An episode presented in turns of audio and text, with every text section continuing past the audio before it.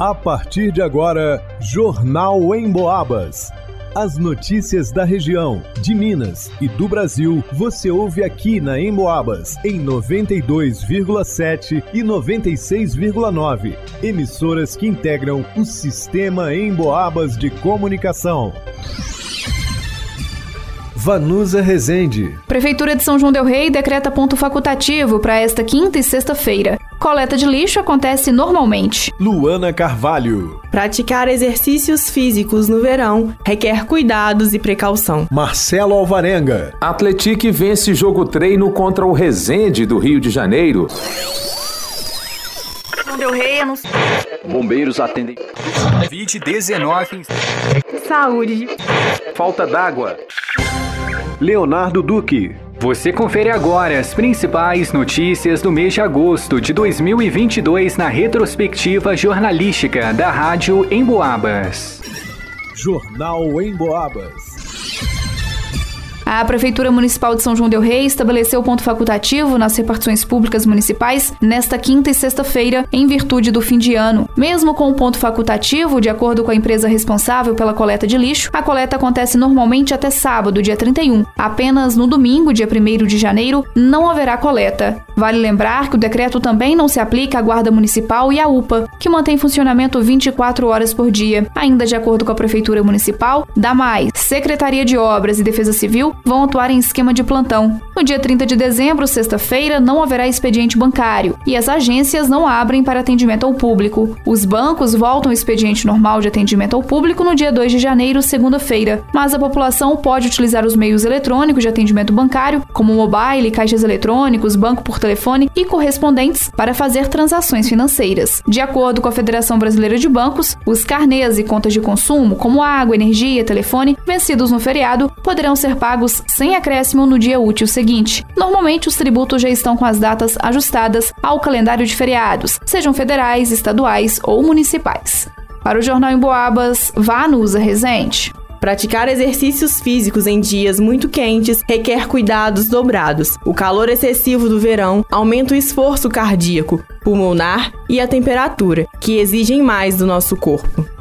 Cuidados simples podem proporcionar situações propícias para se exercitar. Os cuidados podem começar com a pele, a utilizar o protetor solar, chapéus e bonés para proteger contra os raios solares. Mesmo na sombra, há horários em que o sol está mais quente e por isso o calor aumenta. Além do protetor e acessórios, os cuidados com a pele incluem o horário escolhido para se exercitar. Prefira praticar exercícios no período da manhã ou à noite e evite realizar atividades físicas das 10 às 16 horas. O educador físico e professor de dança, Rômulo Nascimento, orienta sobre os cuidados com a duração da prática de atividades. Começar fazendo atividades físicas duas vezes por semana, depois três vezes e vai aumentando gradativo. E sempre lembrar que é bom a gente não ultrapassar limite de uma hora, uma hora e quinze de treino por dia, seja com as aulas de dança, as aulas aeróbicas, a musculação, para quem não pratica atividade física. Para quem já é acostumado, essa carga pode ser até um pouquinho mais, mais elevada, ter um tempo maior de treino também. Mas lembrando sempre que no verão a gente intensifica mais os treinos é preciso ter essa responsabilidade com o corpo de vocês. O verão diminui a umidade do ar e com a queima de calorias, a desidratação do corpo aumenta. Manter o corpo hidratado é essencial para o bom êxito do exercício físico e da saúde. Além da hidratação, é preciso se atentar à alimentação pré e pós-treino.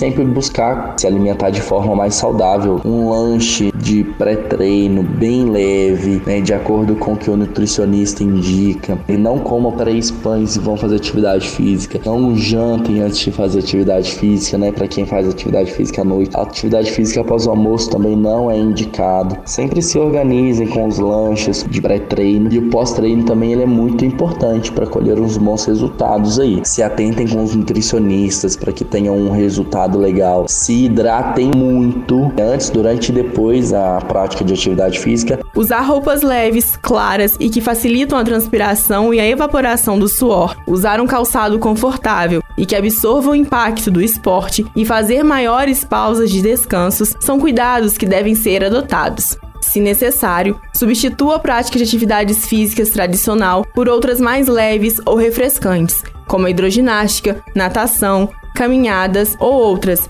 que se adequem às especificidades do seu corpo. Pensem no conforto de vocês, tá? um tênis, uma roupa confortável. Evitem de ir para as aulas com calça jeans, com roupas que não te deem mobilidade e o calçado apropriado também para cada tipo de atividade física. Isso é muito importante. Após um tempo de treino, antes de lavar a cabeça em uma água bem gelada, descanse. Espere o corpo esfriar e se acostumar com a temperatura do ambiente e nunca se esforce a continuar o exercício se sentir fraqueza ou tontura. O choque térmico pode gerar desmaios, arritmia, paralisia facial, entre outras. Por isso, não deixe que a temperatura corporal altere bruscamente. O ideal é fazer uma pausa, sentar e beber água. Para o Jornal em Boabas, Luana Carvalho. Buscando o entrosamento entre os jogadores e o aprimoramento da forma física, o Atlético realiza uma série de partidas. Nesta quarta-feira, dia 28 às 3 da tarde, a equipe foi até Resende, cidade do interior do estado do Rio de Janeiro, encarar os donos da casa no CT Pelé Academia. Na bagagem, o esquadrão trouxe uma bela vitória por 3 a 0 com gols dos reforços Wellington Torrão e Sassá, que marcou duas vezes. O Atlético deve realizar mais um jogo treino antes da final da Recopa Mineira, que será no dia 14 de janeiro contra o Democrata de Valadares, em São João del Rei. O clube ainda reforça seu elenco para a temporada 2023. Nesta semana foi anunciada a chegada do lateral direito Patrick, 33 anos, com passagens por Esporte, Atlético Mineiro, Cruzeiro e América. A apresentação será hoje à noite em uma das lojas de uma rede de supermercados da cidade.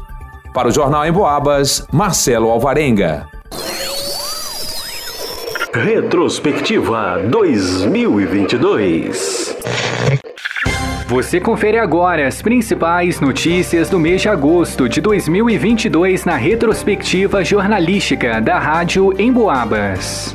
Agosto começou caro para os usuários do transporte público de São João del Rei. É que entraram em vigor as novas tarifas do coletivo urbano. No perímetro urbano, subiu de R$ 3,90 para R$ 4,00. O Conselho Municipal de Trânsito alegou que o aumento foi necessário para reequilibrar as finanças. Já os valores das linhas dos distritos ficaram da seguinte forma: R$ 4,80 para a linha Rio das Mortes, R$ 7,90 para São Sebastião da Vitória, R$ 11,20 para São Miguel do Cajuru, R$ 13,20 para o trajeto até São Gonçalo do Amarante e R$ 18,05 na linha em Boabas.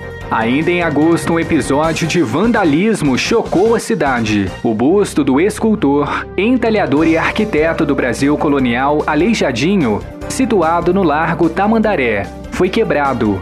O ato foi praticado por um grupo de jovens. Um deles pendurou no busto, com auxílio de outros dois rapazes. A obra não suportou o peso e quebrou. O vídeo que registrou a depredação viralizou nas redes sociais. De acordo com o Código Penal, danos ao patrimônio público ou vandalismo é crime. A administração pública tomou as providências cabíveis. Já na cultura, agito máximo. Depois de dois anos com os holofotes apagados, a Del Rey Expo voltou com tudo, jogando as temperaturas lá em cima. Foram cinco dias de festa reunindo grandes nomes do cenário musical, nacional e local. Subiram ao palco diante do trono.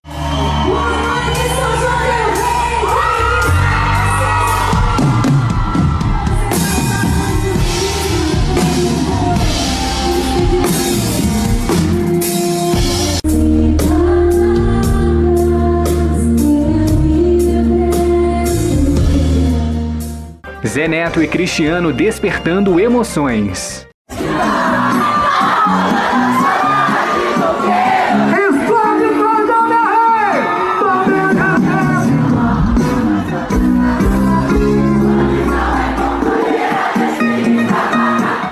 Israel e Rodolfo com batom de cereja. Ícaro e Gilmar, Humberto e Ronaldo, Barões da Pisadinha. O grupo católico Colo de Deus.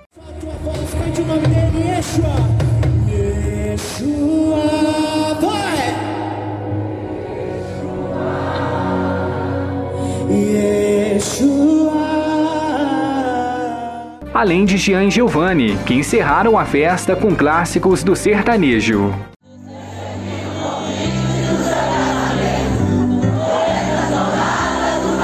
Aí, soltou da voz.